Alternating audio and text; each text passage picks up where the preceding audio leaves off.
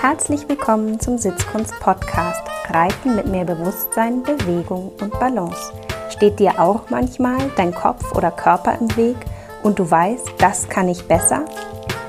Dann ist dieser Podcast genau das Richtige für dich. Denn der Schlüssel für feines Reiten liegt bei dir. Ich bin Julika Valentina, Expertin für Trauma- und neurozentrierte Sitzschulung, weil wir mehr mit in den Sattel nehmen, als wir denken – The Mystery is in the History. Herzlich willkommen zur sechsten Episode meines Podcasts. Heute geht es um Türsteher und Portiers. Dazu später mehr. Ich werde oft gefragt, was Trauma- und neurozentrierte Sitzschulung eigentlich ist. Und da sage ich gern, das ist Sitzschulung, die geht eine Schicht tiefer, weil wir mehr mit in den Sattel nehmen, als wir denken. Und dazu möchte ich euch ein bisschen was erzählen. Trauma- und neurozentrierte Sitzschulung hat ganz viel mit dem Gehirn und mit dem Nervensystem zu tun. Und weil das sehr komplexe Systeme sind, versuche ich das heute mal ganz vereinfacht und gut verständlich für euch darzustellen. Unser Gehirn ist eigentlich nur interessiert an zwei Dingen. Und das ist Sicherheit und Bewegung. Und mit Bewegung meine ich an dieser Stelle nicht nur Bewegung, also sich bewegen, Sport treiben, sondern unter Bewegung versteht das Gehirn auch Sex, Fortpflanzung und Ernährung. Denn auch sozusagen, wenn wir essen und das Essen durch unser ganzes System durchgeht, durch die, das Kauen, die Speiseröhre, den Magen, den Darm und dann auch wieder ausgeschieden wird, auch das ist Bewegung. Also versteht das Gehirn unter Bewegung alles das, was wir brauchen, um zu überleben. Fortpflanzung, Essen und Bewegung. Damit das Überleben gesichert ist für unser Gehirn, hat das Gehirn einen ganz guten Partner, das ist das Nervensystem. Denn auch das ist sehr an Sicherheit interessiert. Das Nervensystem fragt bei Aktionen oder Taten, die wir tun, immer gerne, ist das sicher? Und wenn das Nervensystem und das Gehirn sich einig sind, dass das sicher ist, dann können wir Gas geben und loslegen. Und wenn sie sich aber nicht einig sind und es als nicht sicher deklariert wird, dann wird eine sogenannte Handbremse gesetzt vom Nervensystem. Und das kann bedeuten, dass eine Bewegung sich einfach verlangsamt. Das habt ihr bestimmt selber auch schon mal gemerkt, dass ihr vielleicht spazieren gegangen seid, so an einem kalten Wintermorgen und die Straße vor euch plötzlich so ein bisschen glatt aussah, so ein bisschen nach Raureif. Und dann macht das Gehirn und das Nervensystem sofort so einen Check und sagt, okay, hm, ne, macht eine sogenannte Vorhersage, könnte das hier glatt sein und verlangsamt schon mal unseren Schritt und die Art, wie wir uns bewegen, sollte es wirklich glatt sein, damit wir gut vorbereitet sind. Also so eine sogenannte Handbremse kann eine Verlangsamung der Bewegung oder der Aktion sein. Es kann auch eine ganze Bewegungseinschränkung sein. Wenn also das Nervensystem schon mal schlechte Erfahrungen gemacht hat mit einer bestimmten Bewegung, dann wird es sie das nächste Mal einschränken. Das passiert uns manchmal auch, wenn wir irgendwie ganz starken Muskelkater gehabt haben von vielleicht einer Yoga-Übung oder einem anderen Sport, dann wird das Nervensystem sich das merken und das Gehirn und das abspeichern und sagen, hm, so richtig gut hat uns das nicht getan. Ich schränke mal die Bewegung so weit ein, dass sie nächstes Mal nicht ganz so weit gehen kann. Und wir fühlen uns dann steifer und können es gar nicht verstehen, weil wir haben doch so eifrig Sport getrieben. Dann kommt diese Blockade eben gar nicht so direkt wie aus dem Muskel, sondern aus dem Nervensystem, was den Muskel steuert. Das Nervensystem, wenn es etwas als ganz unsicher deklariert und sagt, nee, also das wirklich will ich nicht mitmachen, kann auch so richtige Blockaden setzen. Dann geht nichts mehr. Und dieses Thema ist eben interessant, nicht nur bezogen auf uns als Reiter, sondern natürlich auch auf die Pferde weil deren Nervensystem genauso funktioniert. Und gerade als Fluchttiere sind Pferde da auch sehr reaktiv zu dem, was ihnen ihr natürliches System, ihr eigener Organismus vorschlägt. Und ihr habt es bestimmt schon mal gehabt, vielleicht im Üben der Seitengänge, dass euer Pferd versucht hat, den Seitengang zu machen, aber plötzlich ganz langsam geworden ist.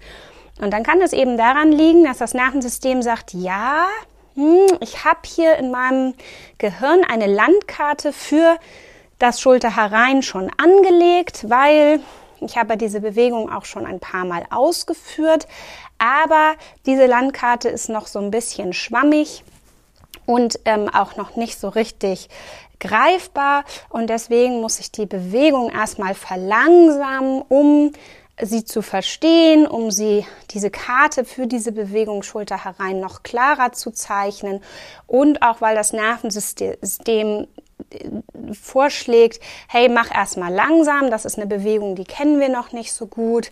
Ähm, und wenn wir dann als Reiter zu viel Druck machen würden, würde es dem Pferd im Zweifel eben auch gar nicht helfen. Und das Gleiche gilt natürlich auch bei Bewegungseinschränkungen oder Blockaden. Ähm, also es ist immer wichtig, auch die Bewegungsqualität aus Sicht des Nervensystems zu beurteilen. Bei uns und aber auch bei unseren Pferden. Und der extremste Zustand eines gestressten Nervensystems, in dem das Nervensystem sagt, das ist hier wirklich nicht mehr sicher, es geht ums Überleben, unser Überleben ist gefährdet, ist eine traumatische Lebenssituation. Das ist der extremste Zustand, den der Organismus sozusagen im Rahmen des Überlebenssinnes erreichen kann und durchleben kann. Und für mich ist es auch nochmal wichtig, an dieser Stelle Trauma zu definieren. Eine traumatische Lebenssituation ist für mich eine Situation, in der unser Bewältigungsmechanismus von Kopf und Körper keine Antwort mehr hat. Das heißt, ein Moment, in dem wir weder sprachlich, kognitiv noch körperlich reagieren können und dieses kurze Gefühl haben, wir haben keinen Plan, wir haben keine Lösung, wir wissen nicht, was wir tun sollen. Weder körperlich noch geistig. Und das ist ganz spannend, weil gerade in der deutschen Sprache hm, das Wort Trauma immer so schwer belastet ist. Und wenn wir jetzt aber mal in den Alltag denken, wann uns da einfach auch Situationen begegnen, in denen wir so eine kurze Sprachlosigkeit haben, dann passiert es manchmal eben auch schon im Kleinen. Und das ist dann vielleicht nicht so gravierend und wir tragen das dann vielleicht auch nicht noch Tage, Wochen, Monate oder Jahre mit uns rum, aber es versetzt das Nervensystem in einen ähnlichen Stress. Wenn wir uns in so einer Situation befinden, dann hat eigentlich unser Organismus nur zwei Möglichkeiten. Und die erste Möglichkeit ist Fluchtverhalten. Und Fluchtverhalten kann in diesem Sinne mental-emotional gemeint sein oder wirklich körperlich sich aus der Situation zu entfernen. Und wenn Flucht nicht funktioniert, dann wird als zweite Möglichkeit des Organismus immer Kampf gewählt, das sich wehren. Auch das kann verbal stattfinden oder tatsächlich körperlich. Wenn Flucht- und Kampfaktionen nicht erfolgreich sind, dann kann der Körper zur Überlebenssicherung in eine sogenannte Dissoziation gehen. Unter Dissoziation versteht man einen Zustand, in dem sich der Körper sozusagen vom Geist trennt. Das heißt, hm, vielleicht habt ihr schon mal Personen erzählen hören, die gesagt haben bei einem Unfall, dass sie sich plötzlich von außen gesehen haben, dass sie wie gar nicht mehr in ihrem Körper drin waren, sondern wie aus so, aus so einer Helikoptersicht plötzlich von außen den, den gesamten Unfallverlauf gesehen haben oder sich haben da liegen sehen. Ähm, das ist ein ganz gutes Beispiel für eine Dissoziation. Eine Dissoziation kann wichtig sein zum Überleben. Wenn wir ins Tierreich gucken, kann eine, die stärkste Form einer Dissoziation das sich Totstellen eines Tieres sein. Und das ist sehr interessant, dass Tiere sich tatsächlich dann eben totstellen können, bis die Gefahr vorbei ist und sie sich dann sozusagen selber wiederbeleben, um weiterleben zu können. Ähm, in so einem traumatischen Zustand passieren zwei unterschiedliche Sachen. Natürlich passiert ganz viel auf der neurochemischen Ebene. Wir haben eine hohe Adrenalinausschüttung. Das führt auch manchmal dazu, dass wir in solchen kritischen Momenten ähm, Kraft zur Verfügung haben, die wir davor und danach gefühlt nie wieder haben. Wir können so schnell laufen, wie wir das vielleicht davor und danach nie wieder können. Ähm, das ist sozusagen auch ganz wichtig, dass uns das Nervensystem und das Gehirn da einen guten äh, Cocktail zur Verfügung stellt, auch wirklich adäquat reagieren zu können und in dem Moment mehr Kraft, mehr Ausdauer, mehr Schnelligkeit eventuell eben zur Verfügung zu haben, wie so im Alltäglichen. Und was aber auch passiert ist, und das ist äh, so interessant fürs Reiten, und das ist warum auch ich äh, auf Trauma äh, spezialisiert bin, ist, dass es gewisse Muskelgruppen gibt im Körper, die bei Kampf- und Fluchtaktionen aktiviert werden.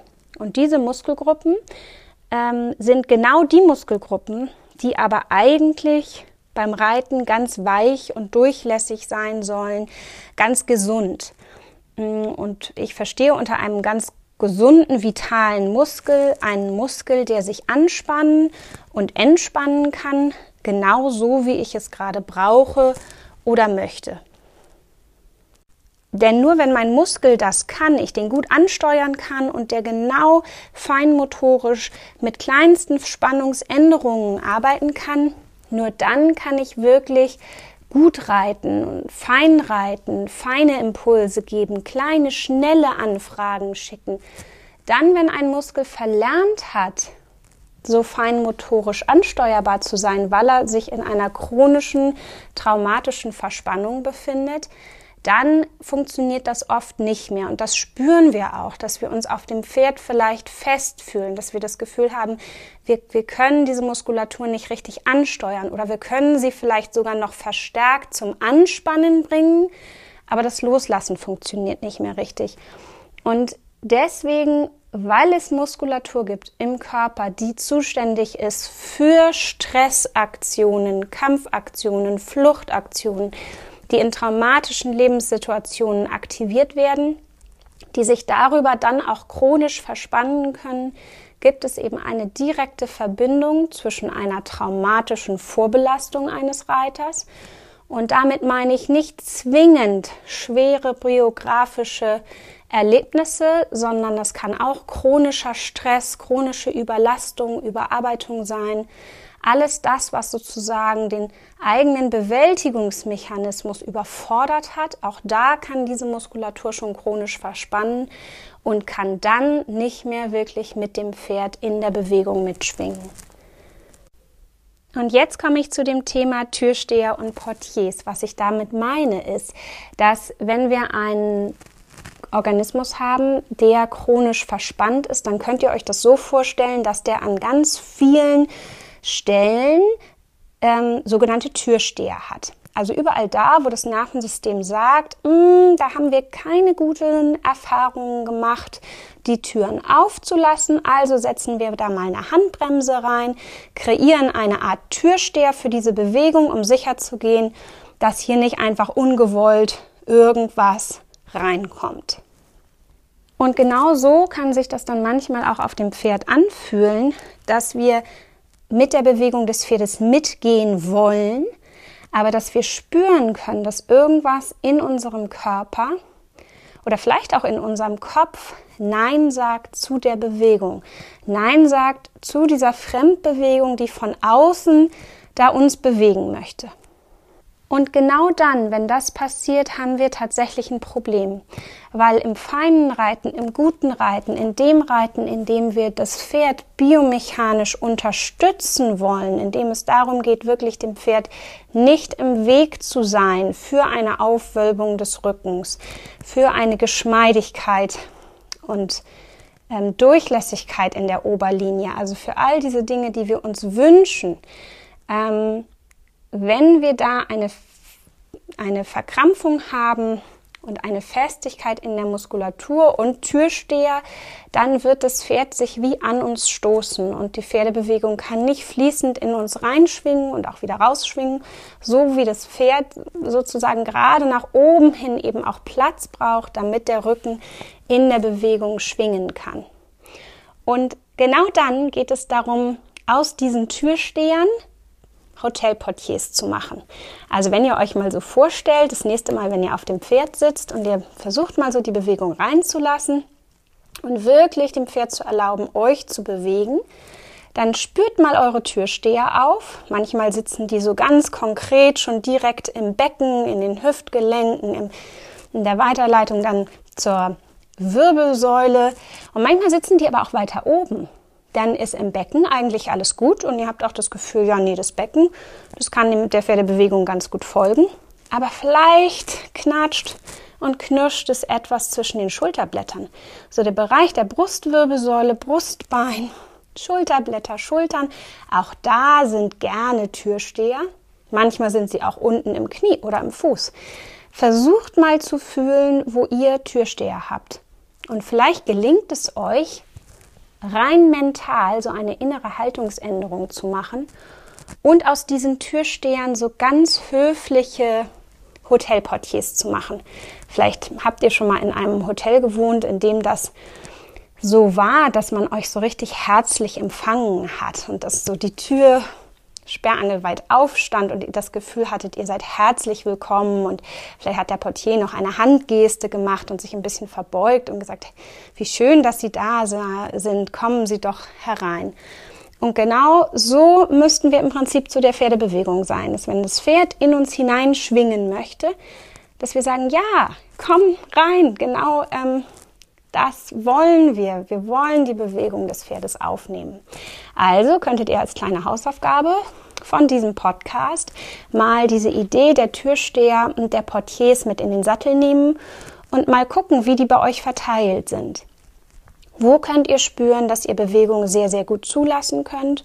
Und wo könnt ihr eben spüren, dass ihr Türsteher habt und dass Bewegung blockiert oder verändert wird oder verlangsamt wird, dass eine Bewegungsweite eingeschränkt wird.